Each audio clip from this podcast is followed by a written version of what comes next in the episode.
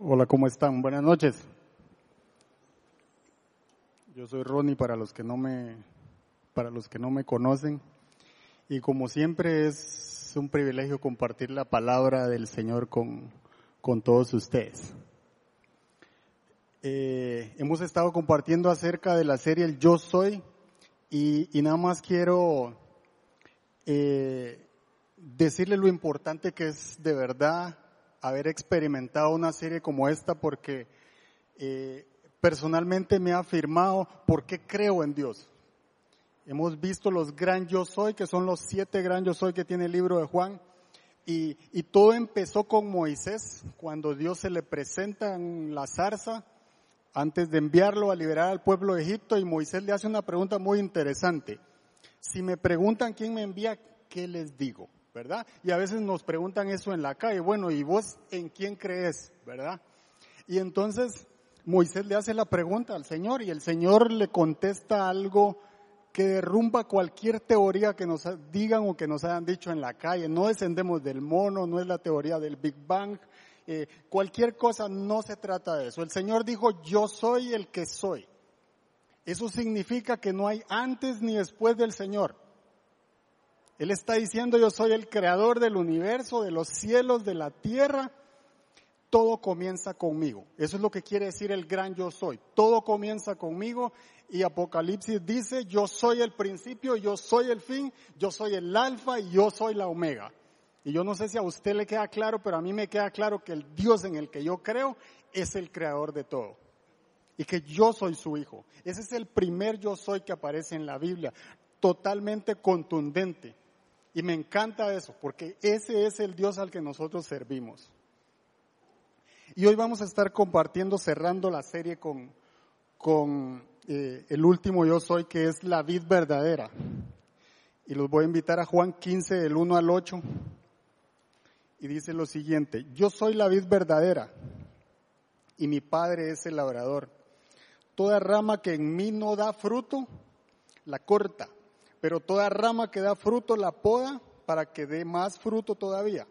Ustedes ya están limpios por la palabra que les he comunicado. Permanezcan en mí y yo permaneceré en ustedes.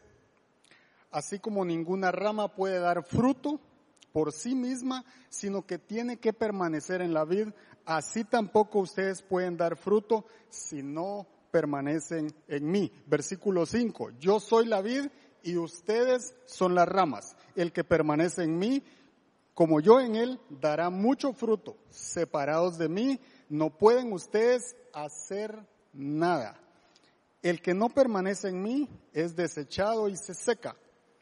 Aquí está hablando de Judas para que ustedes tengan un poquito de claridad en esa parte. Y dice, como las ramas que se recogen, se arrojan al fuego y se queman. Si permanecen en mí, mis palabras permanecen en ustedes, pidan lo que quieran y se les concederá. Mi Padre que es glorificado cuando ustedes dan mucho fruto y muestran así que son mis discípulos. Eh, el Señor estaba reunido con todos los discípulos y, Él está diciendo yo soy la vid verdadera. Déjeme hablarle un poquito de qué es la vid. La vid es el árbol eh, que produce uvas.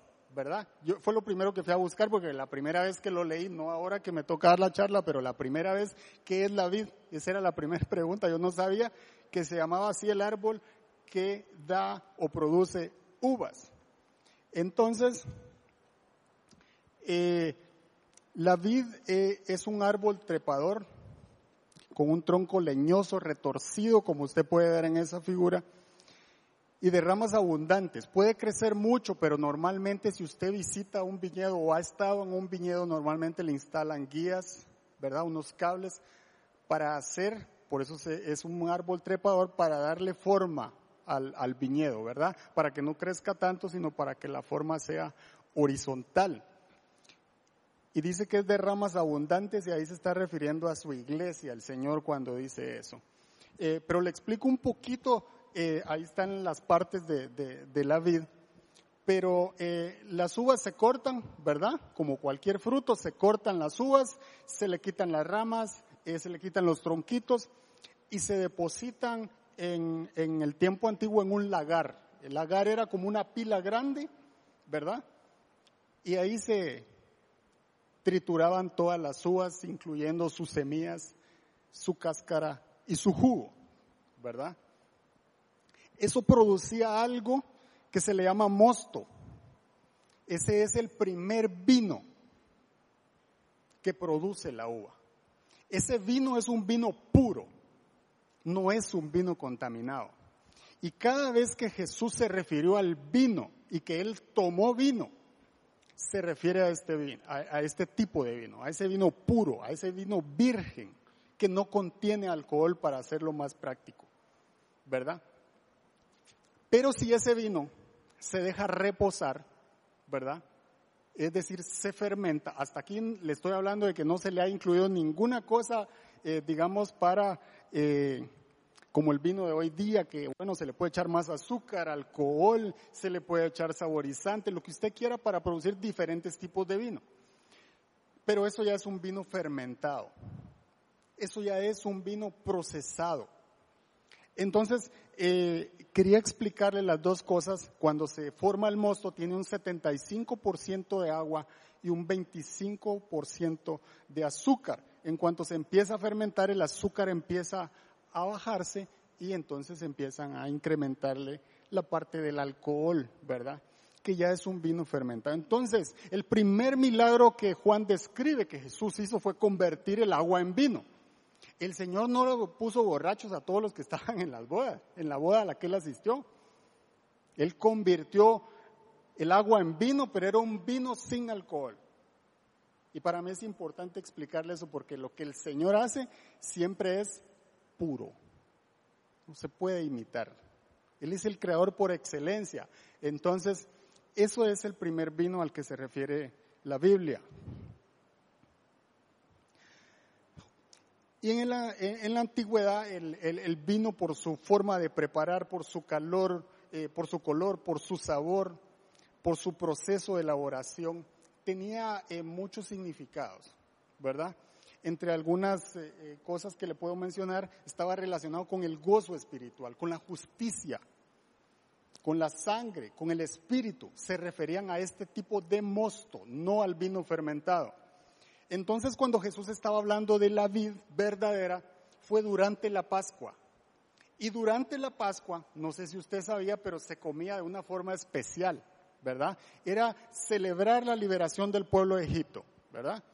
Y durante eh, ese tiempo se comía pan sin levadura y absolutamente nada que fuera fermentado. Entonces el vino al que se está refiriendo el Señor, ¿cuál es? ¿El primero o el segundo? Es el vino puro, ¿Me explico? Y durante la última cena el Señor comparó el vino con la sangre que sería derramada en la cruz del Calvario. Pura, sin mancha. A eso se refiere la Biblia y Jesús cuando está hablando en este mensaje que dice, yo soy la vid verdadera. Entonces hay un contraste. La sangre de uva representa la sangre de Cristo, pero el vino fermentado representa el pecado y la maldición. La Biblia cuando menciona el vino, y lo menciona muchas veces, utiliza una palabra genérica. Usted tiene que leer antes y después para entender el contexto al tipo de vino que se está refiriendo, porque habla de los dos. Habla tanto del vino contaminado como del vino puro al que Jesús se estaba refiriendo. Y, eso es así clave cuando uno lee, ¿verdad? Entonces cuando leemos eh, del versículo 1 al 8, el Señor empieza diciendo, yo soy la vid verdadera. Mire cómo empieza Jesús, yo soy la vid verdadera. No tenga duda, yo soy la verdadera vida que usted necesita. Y dice, y mi Padre es el labrador. El labrador es el que prepara la tierra y Dios fue el que creó la tierra, Él hizo el aire, el agua, todo lo que esa tierra iba a necesitar para producir. ¿Cierto? Eso hizo el labrador. El labrador cuida todo. Y la mejor semilla. Y la mejor semilla se llama Jesús. Por eso él dice, yo soy la vid verdadera. El que labra la tierra sabe y el que conoce agricultura que antes de sembrar usted escoge especialmente la semilla que va a sembrar. Entonces está diciendo mi padre es el labrador, el Señor Padre es el que se encarga de la lluvia, del viento y todo lo que esa tierra va a necesitar para ser productiva. Él es el que cuida la viña.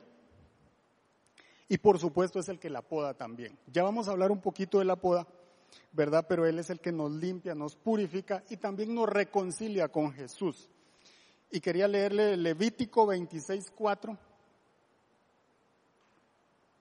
Levítico 26.4, si me lo pueden poner, dice, yo les enviaré lluvia a su tiempo y la tierra y los árboles del campo darán sus frutos. Ese es un ejemplo de que el Señor prepara la tierra para que sea productiva. Y en números 13:20, cuando los está mandando a la tierra prometida, que reconozcan la tierra prometida, dice lo siguiente, examinen el terreno y vean si es fértil o estéril. Y si tiene árboles o no, adelante, traigan algunos frutos del país. Esa era la temporada en que maduran las primeras uvas. El Señor los estaba mandando a esa tierra, pero Él sabía lo que había ahí. Era la tierra prometida, Él la había preparado. Lo que le quiero decir con esto es el trabajo que hace el labrador. Y el labrador es nuestro Padre. A donde quiera que nos mande, a cualquier tierra, a cualquier trabajo, cualquier cosa que Él nos designe, Él ya preparó el terreno. Pero Él les dijo, vayan y desen cuenta de lo que hay ahí. Era una buena tierra.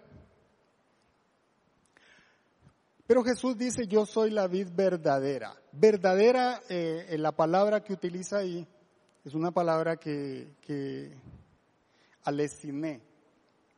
Y eso significa real, auténtico, digno de confianza, genuino. Entonces cuando Él dice, yo soy la vid verdadera, Él está diciendo, yo soy la verdadera vida de ustedes. No hay una copia. Yo soy la vida genuina que ustedes necesitan. Yo soy la vida en la cual ustedes pueden confiar. Eso es lo que está diciendo el Señor. No solo las raíces, no solo el tronco, todo el árbol. Él es la vid completa. Eso es lo que el Señor nos está diciendo en ese, en ese pasaje. Y las ramas, por supuesto, son de la misma naturaleza del árbol, ¿verdad? Las ramas no pueden ser diferentes a la naturaleza del árbol. Por lo tanto, nosotros, como dice Génesis, fuimos hechos a imagen y semejanza de Dios, solo que aquí lo está poniendo en otro contexto, ¿verdad? Aquí el Señor nos está hablando de la vida y de agricultura y ese tipo de cosas, pero está diciendo las ramas dependen del árbol y son de la misma naturaleza. Este mensaje lo dio el Señor antes de ir a la cruz y lo que está tratando de decirnos es, no hay tiempo para dudar, no hay tiempo para traicionar, no hay tiempo para el abandono, debemos estar firmes en Cristo. Algo va a pasar, pero su fe tiene que prevalecer. Tienen que seguir creyendo en mí. Eso es lo que está diciendo Jesús en ese pasaje.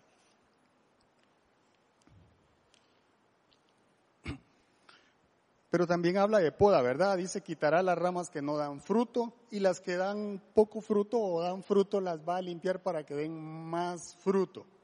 Estudiando la charla encontré una anécdota de un pastor en Estados Unidos que tenía un amigo que era agricultor y decidió hacerle una visita y entonces llegó a su casa y dice que eh, la encontró a la esposa y la esposa lo pasó adelante y le preguntó, ¿y dónde está ¿verdad? Fulano de tal, y le dice, está en el campo, está podando. Y bueno, entonces él, él dice, bueno, voy a ir a buscar. Y sale y entonces lo va a buscar y cuando mira está podando un árbol de manzana y cuando lo mira que está podando y le obviamente le está cortando algo, ¿verdad? Le dice, ¿qué estás haciendo? Estás matando el árbol, ¿verdad? Le dice el pastor. Y entonces el agricultor así muy sutil, usted sabe, después de un día sudado, debajo del sol y haciendo una labor ardua, le dice, hágame un favor, pastor, usted encárguese de predicar, que yo me encargo de la poda. Y es cierto, ¿verdad? A veces queremos hacer cosas que no nos competen. La poda le corresponde al Señor. A nosotros no nos mandaron a quebrarle las patas a las ovejas del Señor. Nos mandaron a apacentarlas, a cuidarlas, a amarlas. Y de eso es que vamos a estar hablando hoy.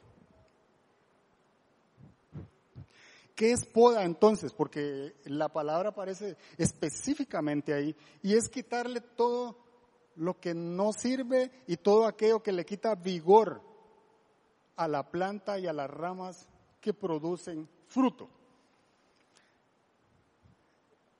Y hay dos cosas principalmente que se hacen. Una es quitar las ramas que se están secando, ¿verdad? La segunda cosa es quitar el follaje que no está funcionando o las hojas que se están secando. Y también quitamos la mala hierba, como dicen, ¿verdad? Que crece sola y no sé por dónde sale, pero alguien le echa fertilizante natural y crece por todo lado. Pero eso también es poda. Pero Hebreos 12.6 nos dice algo muy eh, importante relacionado con la poda. Y dice, porque el Señor disciplina a los que ama y azota a todo aquel que recibe como hijo. Esa palabra azota suena como muy fuerte, ¿verdad? El original es corrige, ¿verdad? No le va a dar miedo a pensar que el Señor va a sacar un látigo ahí, ¿verdad? Porque no es así.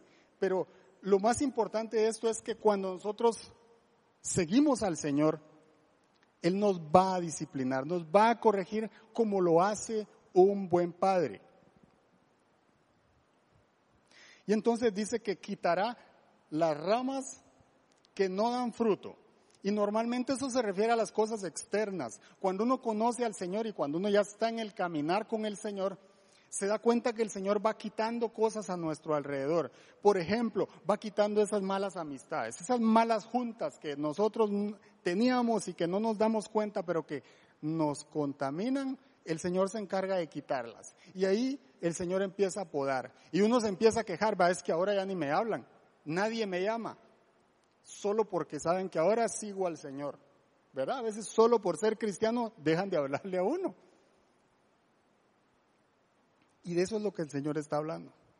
O cuando uno tiene una mala influencia, tarde o temprano el Señor va a apodar esa mala influencia. De eso es que está hablando el Señor. Yo me recuerdo que cuando yo me convertí, por ejemplo, y perdí todos mis amigos. O sea, decir que uno era cristiano era como, ¿verdad? Ahora es pandereta, ahora no, sé qué hablar con él. Y es cierto, lo que pasa es que cambia nuestra forma de conducir nuestras conversaciones y entonces de un rato a otro uno ya no tiene cuates porque no tiene para compartir los tragos, las cervezas, eh, las malas conversaciones y entonces uno se va quedando así como que, ¿verdad? El Señor está haciendo una labor de poda y ahí se estaba refiriendo nuevamente, se lo repito, a Judas específicamente, que fue el que lo traicionó. Entonces Dios va a empezar a quitar todo eso, todos esos insectos y todos esos, gusanos de nuestra vida espiritual. El Señor va a empezar a podarlo, a quitarlo. Pero dice, limpiará las que dan fruto para que den más fruto. Aquí se está refiriendo a nosotros mismos, lo que sucede en nuestro interior. Y le voy a dar un par de ejemplos.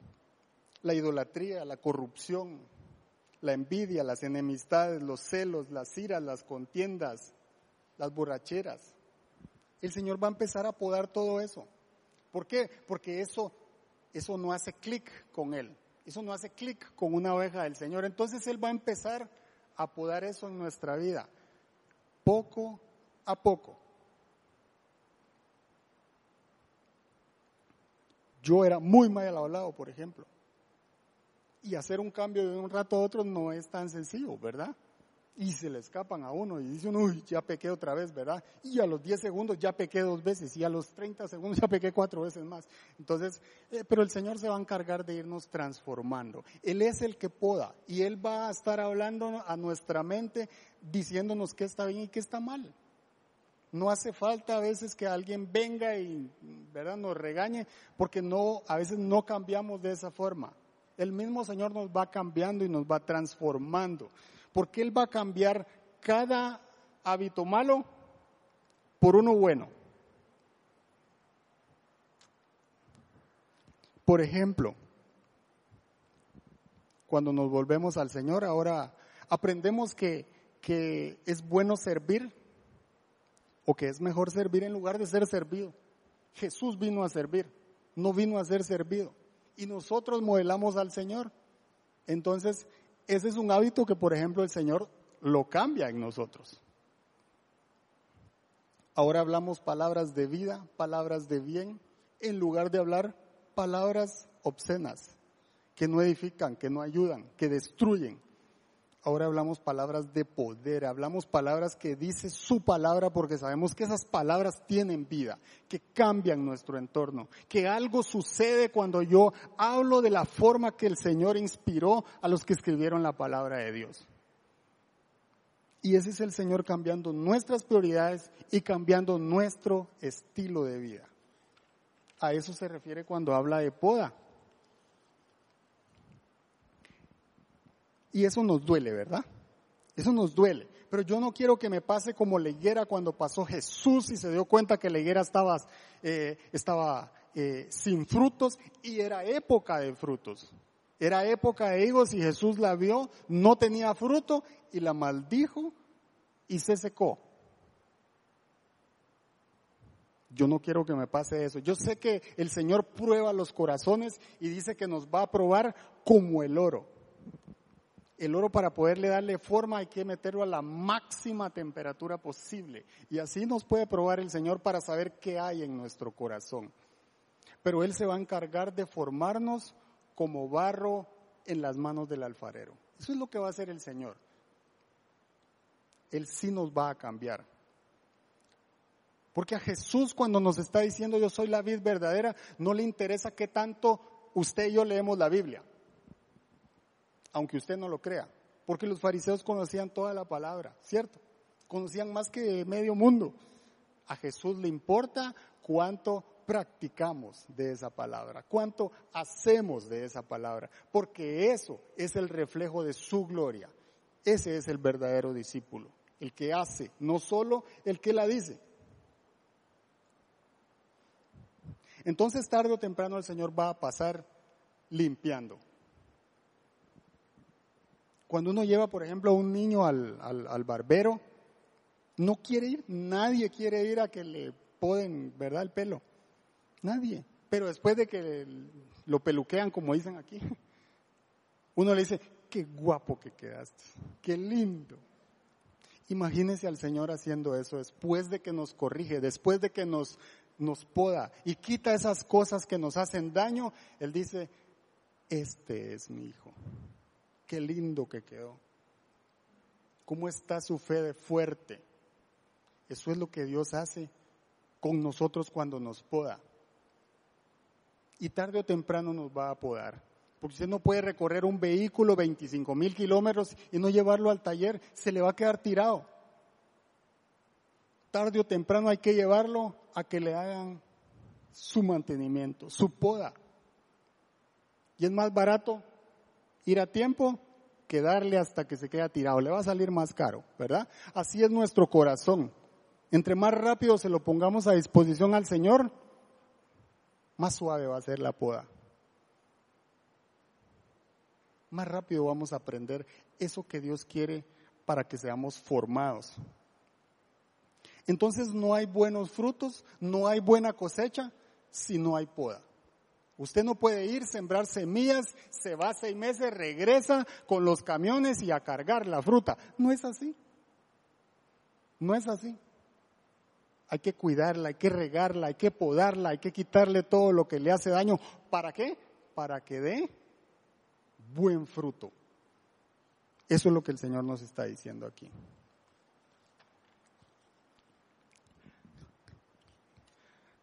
Sigamos con Juan. Juan 15, del 9 al 17 dice lo siguiente.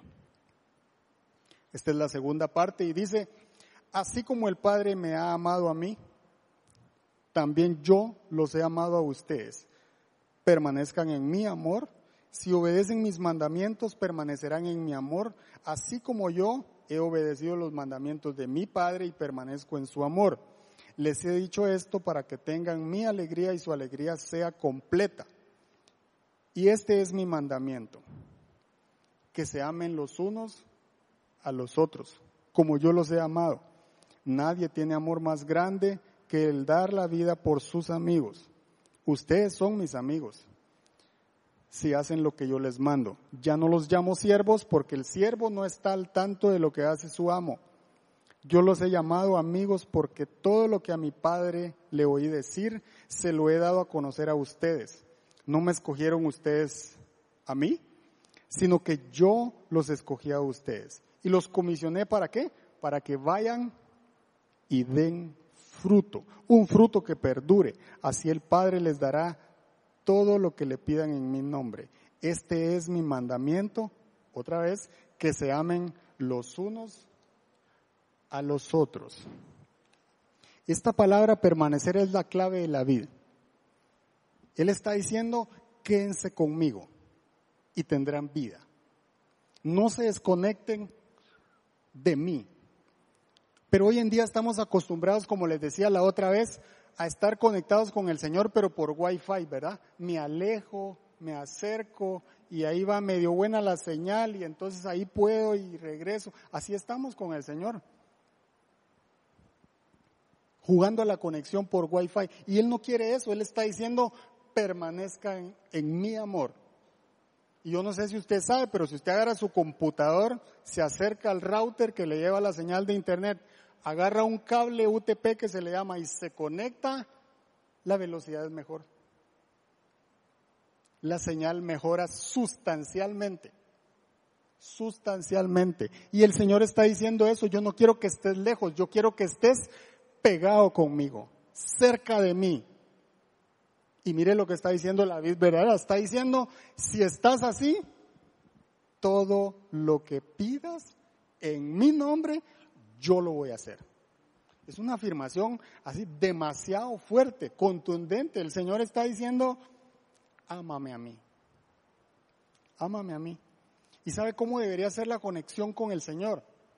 ¿Cómo permanecemos con el Señor? Como cuando una mujer está embarazada. El bebé empieza a crecer poquito a poco y por tiempo no les puse un video, pero todas las mujeres saben, el cordón umbilical es la vida de ese bebé. El oxígeno, los nutrientes y el alimento fluyen a través del cordón umbilical.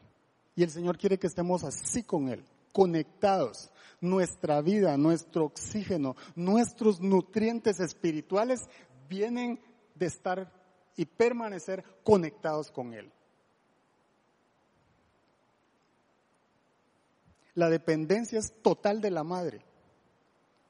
Total. Y eso es lo que el Señor nos está diciendo. Permanezcan conmigo y su vida va a fluir de una manera diferente. Pero también nos está diciendo cómo permanecemos, porque la pregunta es, bueno, ¿cómo hago para permanecer? me tengo que leer toda la Biblia, a qué horas eh, pongo en práctica todo lo que dice la Biblia, eh, creo que no le voy a llegar. ¿Verdad? Pero no, él dice, guardando mis mandamientos. Eso es conocimiento, porque usted tiene que saber cuáles son los mandamientos. Y segundo es sabiduría. Conocimiento es conocer lo que dice la palabra, lo cual no significa que usted ya hizo un cambio, ¿verdad? Sabiduría es alinear eso que leí con la voluntad del Señor. Entonces Él está diciendo, guardando mis mandamientos. Y yo le voy a resumir los diez mandamientos y todo lo que dice la Biblia en dos cosas que Jesús dijo. La primera de ellas, amar a Dios con todo tu corazón, con toda tu mente, con todas tus fuerzas. ¿Verdad? Después usted encuentra el otro mandamiento que dice, no tendrás dioses ajenos, ídolos, pero dependen de eso. Si usted ama a Dios con todo su corazón, usted no necesita ídolos, usted no necesita otros dioses, usted necesita al único, al creador de los cielos y la tierra. Y el segundo es amar a tu prójimo como a ti mismo. Y ahí están encerrados todos los otros mandamientos. Yo no le voy a robar a otra persona si lo amo. Si yo veo a Jesús en otras personas, yo no voy a hacer nada en contra de esas personas. Entonces cuando Él está diciendo, yo quiero que guarden mis mandamientos para que permanezcan conmigo, está resumiéndolo en esos dos mandamientos principales. Y mire lo que dice primera de Juan 3:22. Dice, y recibimos todo lo que pedimos porque obedecemos sus mandamientos y hacemos lo que le agrada.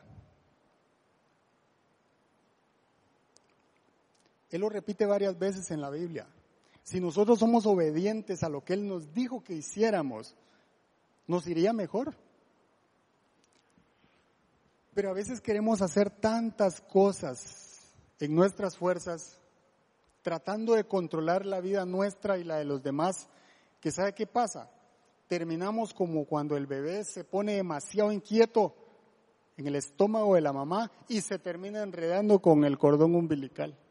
Eso nos pasa. Terminamos complicados y pegando patadas de ahogado por querer hacer lo que le corresponde hacer a Dios, por querer controlar lo que le toca al Señor controlar.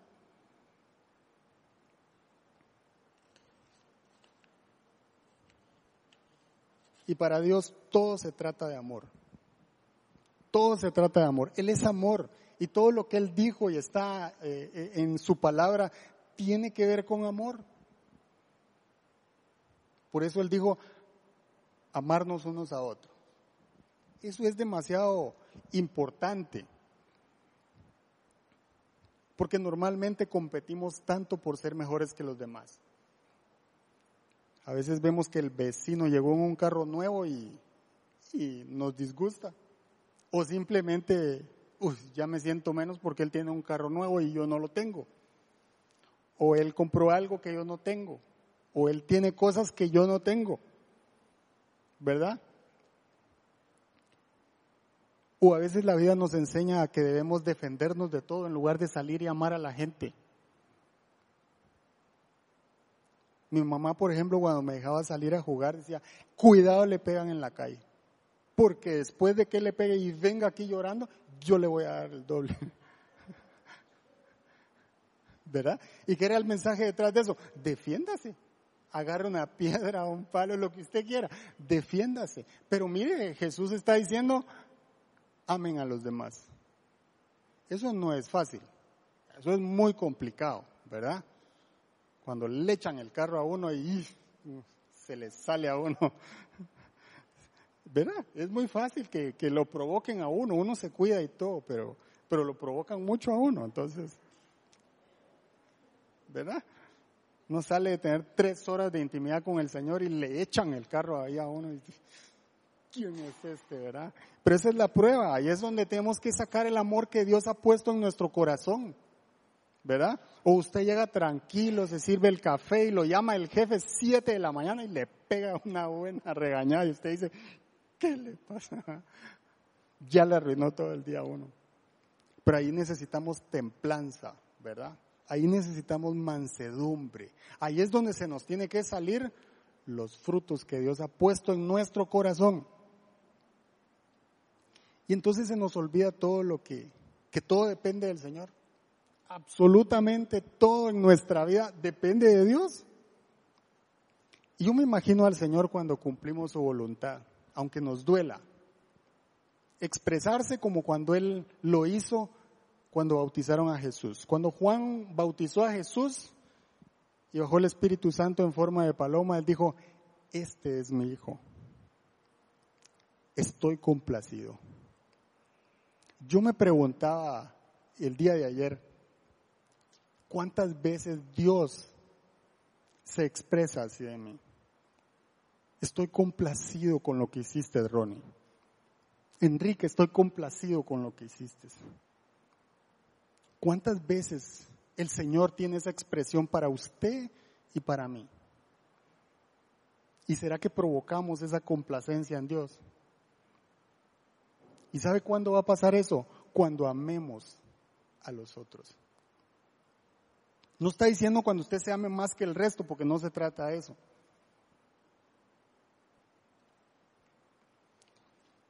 Y, me, encantó mucho algo que pasó el sábado pasado. Eh, estaba allá en, en, el lobby o en la entrada y me puse a conversar con un par de personas y hubo una persona que me dijo, esas dos chinitas que están allá adentro no son sus hijas. Yo, Lisa, son mis hijas.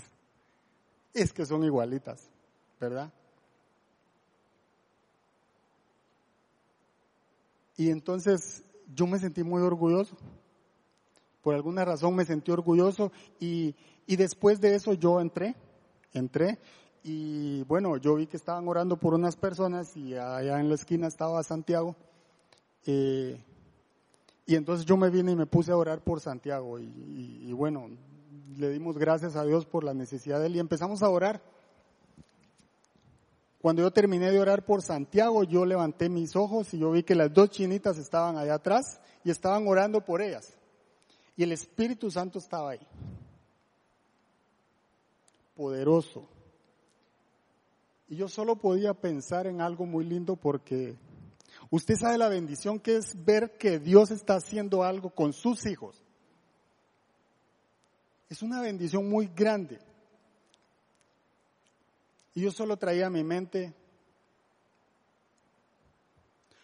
cuando Jesús dice, en los negocios de mi Padre es donde quiero estar, ¿verdad? Y mientras yo estaba en los negocios del Señor aquí orando por una persona, Él estaba encargándose de mi vida, del resto.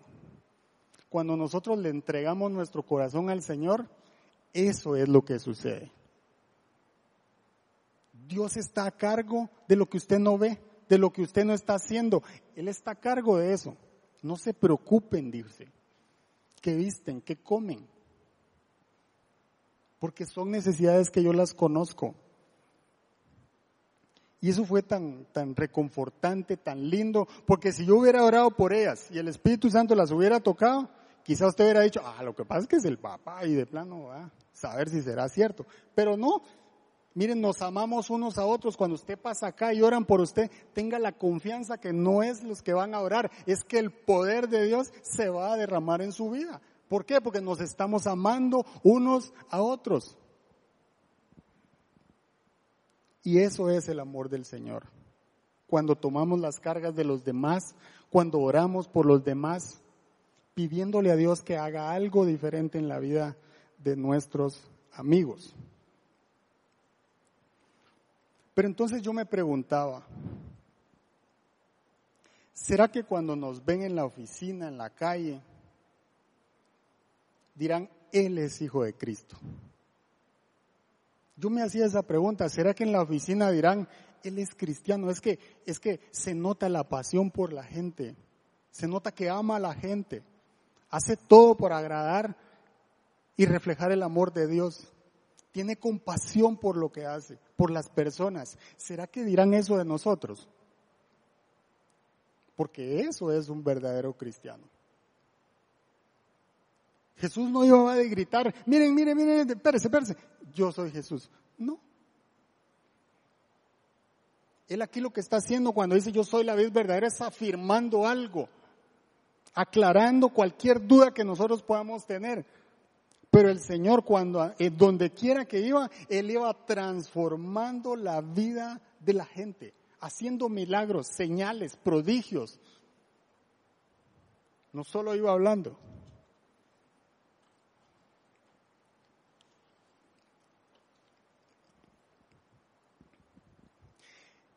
Y después este pasaje nos habla de que no solo somos siervos del Señor, porque servimos al Señor, ¿verdad? Pero dice que somos sus amigos. Ya no somos sus siervos, somos sus amigos. Y esta palabra siervo ahí en el original eh, dice que es esclavo. Recuérdese que en la antigüedad existía mucho esa, esa connotación de, de ser esclavo y tener un amo, ¿verdad? Normalmente. Entonces, eh, el siervo normalmente lo que hace es obedecer lo que le mandan a hacer, complacer lo que su amo le está pidiendo. Y nosotros muchas veces hacemos eso con el Señor porque nosotros obedecemos su palabra y ahí estamos haciendo un trabajo de siervos. Pero Él está diciendo, ya no son mis siervos, ahora son mis amigos. Y la diferencia es abrumadora, demasiado diferente. ¿Por qué? Porque para que haya amistad tiene que haber confianza. Y cuando Él está diciendo, usted es mi amigo, el Señor está diciendo, cuando nos juntamos.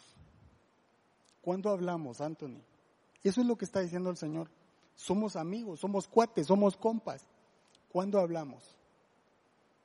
Lo que pasa es que a veces hablamos con nuestro amigo solo cuando necesito algo, ¿verdad? Cuando ya no aguanto. Entonces buscamos a nuestro amigo, ¿verdad? Uy, el Señor se está tardando en responderme. Pero si somos amigos de Él, ¿qué va a pasar? ¿Cuál es la diferencia? Yo quiero estar con Él. Yo quiero compartir con Él. Yo quiero que Él incline su oído cuando yo converso con Él. Esa es la diferencia. Moisés, por ejemplo, era amigo de Dios. ¿Y sabe qué pasaba? Dejaba todo el pueblo abajo y Moisés subía al monte.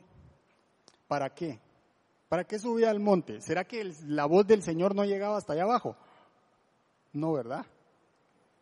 La relación entre un amigo y un siervo es diferente. El Señor lo hacía subir al monte para sentarse con él y para darle la revelación. A veces no suceden cosas en nuestra vida porque no hemos subido al monte a hablar con Él. Porque no hemos apartado esos 10, 15 minutos para cerrar el cuarto y para reposar 15 minutos con mi amigo. Porque yo me imagino al Señor sentado ahí esperándonos. Te estoy esperando. Quiero hablar contigo. Quiero decirte algo que he pensado hacer contigo. Quiero hacer algo con lo que está pasando a tu alrededor. ¿Sabes qué? Yo te puedo ayudar con tu necesidad. Te quitaron el trabajo. Trabajemos juntos. Oremos por ese currículum antes de mandarlo. Moisés cuando bajaba en una de las oportunidades, dice la Biblia que su rostro resplandecía, imagínese. Cuando usted termina de hablar con un amigo, usted va con una sonrisa, usted va feliz de haberlo visto, de haberlo abrazado, de haber compartido con él. Y entonces la pregunta es, ¿cuándo comparto con el Señor? ¿Qué tanto comparto con mi Dios? ¿Será que le estoy dando ese tiempo para adorarlo? Donde solo está Él y yo. Y no le estoy diciendo que tiene que ser en su casa. Puede ser en el automóvil. Puede ser cuando usted está esperando algo. Porque el Espíritu de Dios está en todos lados. Lo importante es hacer el espacio para que ese, ese, ese tiempo que usted se va a tomar se convierta en un altar para el Señor. Ahí donde usted está esperando para que lo atiendan, esperando para que le den algo, lo que sea, usted ahí entra en reposo y habla con Él. Y después cosas maravillosas suceden porque el Señor está a cargo de lo que nosotros necesitamos. Y dice la Biblia que Moisés hablaba cara a cara con el Señor. Y eso es lo que él quiere hacer con sus amigos.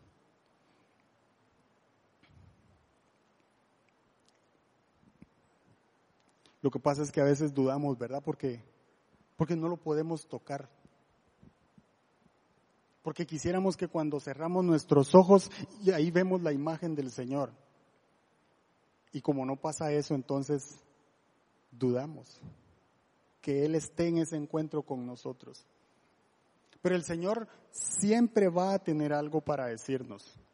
Mire, por ejemplo, lo que dice Jeremías 29:11. Dios siempre tiene cosas grandes para nuestras vidas.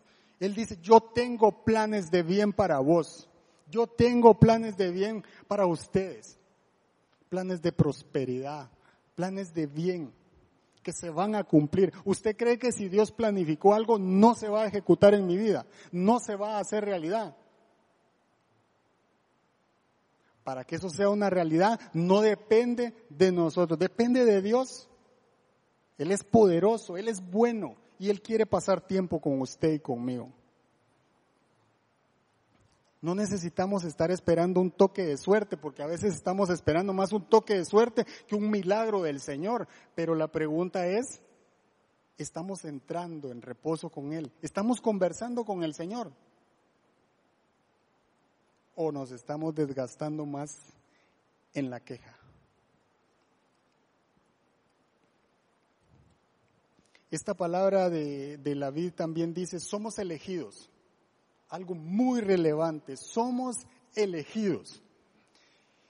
Esta palabra eclectos significa seleccionado o selecto. Y en todo en la vida hay una selección, hay una escogencia. Cuando alguien se va a casar, por ejemplo, tiene que escoger. Son, me salieron 300 invitados y la plata alcanza para 50. Hijo, a borrar, ¿verdad? A borrar. No hay otra.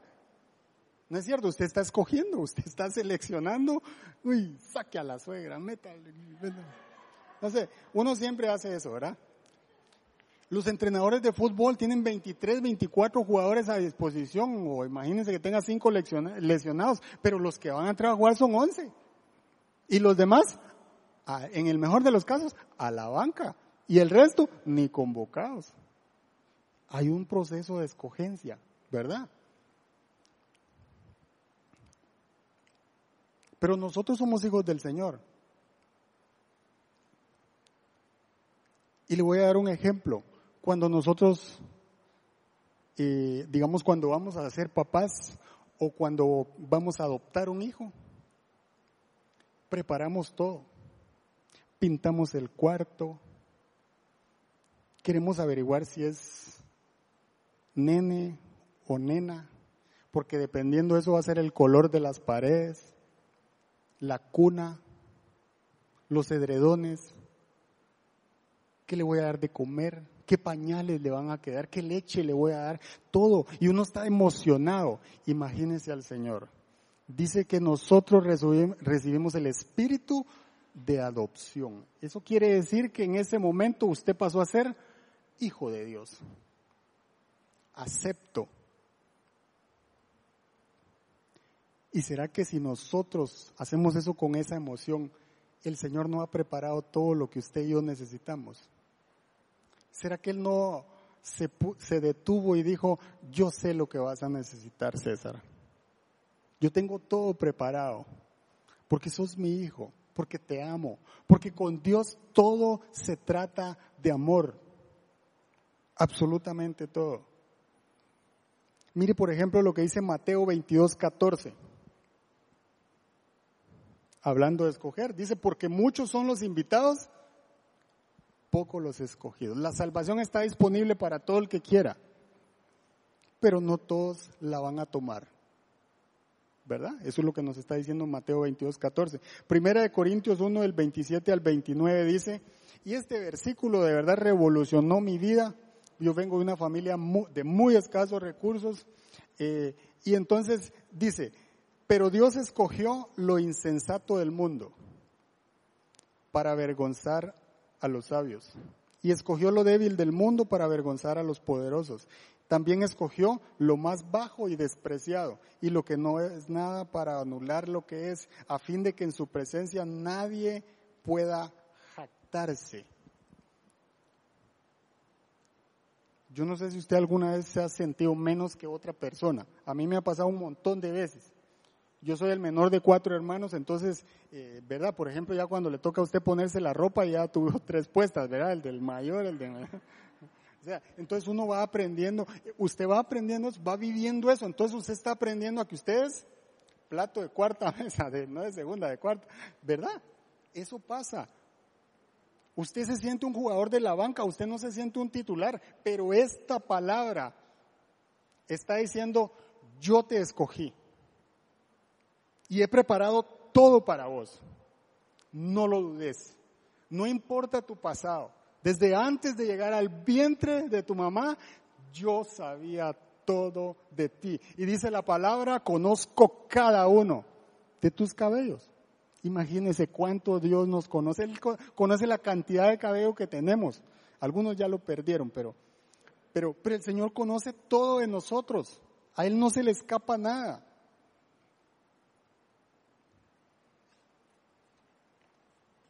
Pero muchas veces nos sentimos menos, ¿verdad? Y, déjeme contarle un poquito ah, brevemente un testimonio. Recuerdo que estando en Guatemala, eh, bueno, muchas veces me habían ofrecido trasladarme a Costa Rica y siempre dije que no porque, porque bueno, cuando hacía la consulta con mi media naranja ella decía que no.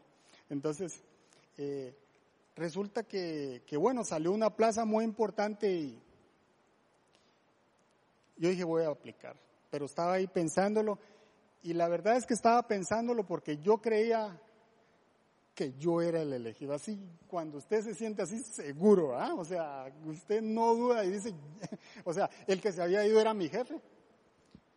Eh, era el jefe de un área, eh, no era mi jefe, sino el jefe de un área y, y entonces empezaron a hacer los procesos de, selección y entonces yo dije, ese, es para mí, pero voy a esperar, ¿verdad? Me voy a hacer el, el difícil. Usted sabe cómo es. Y entonces y los amigos me empezaban a decir, no, es que ese es tuya, ¿verdad? No, no, es que ese puesto es, o sea, vos sos el mejor para esa posición. Y entonces apliqué. Nos entrevistaron y, bueno, entrevistaron como a seis. Entre esos estaba un muy buen amigo. Y, y resultó que no quedé yo. y eso se siente horrible. ¿verdad? O sea, yo, digamos, aparte que todo el mundo le decía, usted es el, ¿verdad? Y cuando dicen otro nombre, entonces usted siente, cuando usted lee ese correo, usted siente que algo caliente fluye por todos lados, ¿verdad? Y usted dice, ¿qué pasó, verdad, Señor? ¿Qué pasó? Me costó convencer a Mari en que nos fuéramos y todo, y no pasó, no fui yo. Y se siente como cuando un jugador se queda en la banca, horrible. Dígame si no. Cuando usted le pide algo al Señor y resulta que pasa lo contrario, no pasa nada y usted se siente como que está huérfano, como que no sucede nada a su alrededor. Así pasa a veces. Pero los planes del Señor son de bien, dice ella. Y resultó que dos años más o menos después salió otra oportunidad, pero eh, salió otra oportunidad y y, bueno, habían más candidatos incluso. Y entonces, bueno, voy a aplicar. Y apliqué. Y la verdad es que la competencia estaba muy fuerte. Esta vez no sentía que yo era el elegido, que yo era la mejor opción. Y en esa semana me mandaron a llamar, porque aquí estaban todos los demás candidatos. Yo era el único afuera. Yo llevaba desventaja porque yo era el único afuera. A mí me tenían que traer y pagarme el traslado y todo lo que eso conlleva, ¿verdad? Pero cuando íbamos saliendo de la casa, Camila tenía siete años y entonces íbamos en el carro y mientras el policía abría el portón, ella dijo con siete años, dijo, papi, yo te quiero leer un versículo. Y entonces dijo, Está en números 1327. Números 1327 es el regreso de cuando vinieron de la tierra prometida. Y se lo voy a resumir así. Que una niña de siete años, cuando yo voy al anuncio de quién va a quedar, eh, a quién le dieron la oportunidad, y ella dice números 1327, y a mí me dicen, vas a la tierra donde fluye leche y miel, usted solo puede pensar, eso es para mí. Él me escogió para esto. Y cuando yo llegué aquí yo tenía una confianza total en que las palabras que iban a decir eran esas. Y cuando me llamó el jefe de mi jefe y me sentó y me dijo, Ronnie, hicimos esto, esto, esto, esto y esto, y la mejor opción es usted. Y el trabajo es suyo. No nos importa cuánto cuesta traerlo, usted es la persona. Ya Dios me lo había dado. Ya Dios me había dicho eso, que iba a pasar. Entonces usted dice, la diferencia de los planes del Señor con los que yo pueda tener son diferentes. Son abismales. La primera plaza implicaba viajar mucho, viajar demasiado. Y a veces eso nos, nos gusta, ¿verdad? Y nos hace sentir ego y ese tipo de cosas. Para resumírselo, mi amigo viajaba tanto que terminó divorciándose. Yo no quería eso y Dios tampoco quería eso. Ahí es cuando usted se da cuenta lo que Dios tiene para usted. Ahí es cuando Dios dice, esta es mi revelación, esta es mi palabra.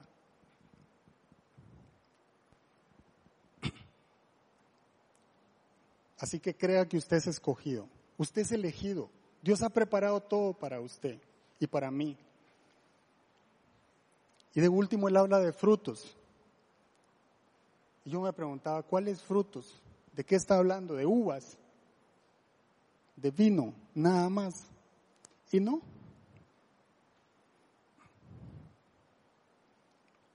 Porque Jesús no vino a la tierra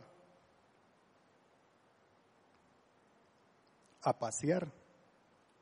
Jesús no vino y se sentó a la par de su papá, José, y le dijo, Pepe, hágame una silla. Yo soy el Mesías. Hágame una silla como la de un emperador. Yo me quiero sentar aquí, porque yo soy el Mesías. Vengan, inclínense a mí. Él no dijo eso, ¿verdad que no? Jesús no hizo eso. ¿Sabe qué hacía Jesús? Cenaba con los cobradores de impuestos, con los pecadores, con los traicioneros. Con ellos compartía, porque Él vino a rescatarnos. Él vino a darnos amor. Y quiero que analice esta palabra, Génesis 1, 27, 28. Rona la, mencionó en, su penúltima charla del Yo Soy. Y, me encantó porque, porque mire, es, es tan importante leer la palabra de Dios. Usted se va a dar cuenta que ha hecho Dios por usted y por mí. Mire, dice, y Dios creó al ser humano a su imagen, lo creó a imagen de Dios. Entonces, como dice un refrán en Guatemala, de tal palo, tal astilla, si yo soy hijo de Dios, yo voy a heredar lo que es de mi padre. Y dice, hombre y mujer los creó y los bendijo con estas palabras desde el Génesis. Mire lo que Dios dijo desde el Génesis. Sean qué? Fructíferos. Y multiplíquense. Sean fructíferos. Desde la fábrica, usted y yo fuimos hechos para ser fértiles, para llevar fruto, para llevar mucho fruto. Eso es lo que está diciendo ese pasaje. Así que usted no crea si le han dicho que usted no sirve.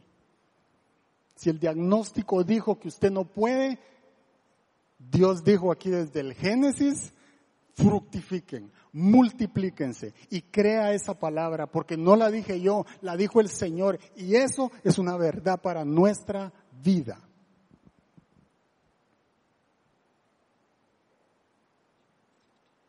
Mateo 7:20 dice, por sus frutos los conoceréis. Y por eso sabrán que somos seguidores de Cristo.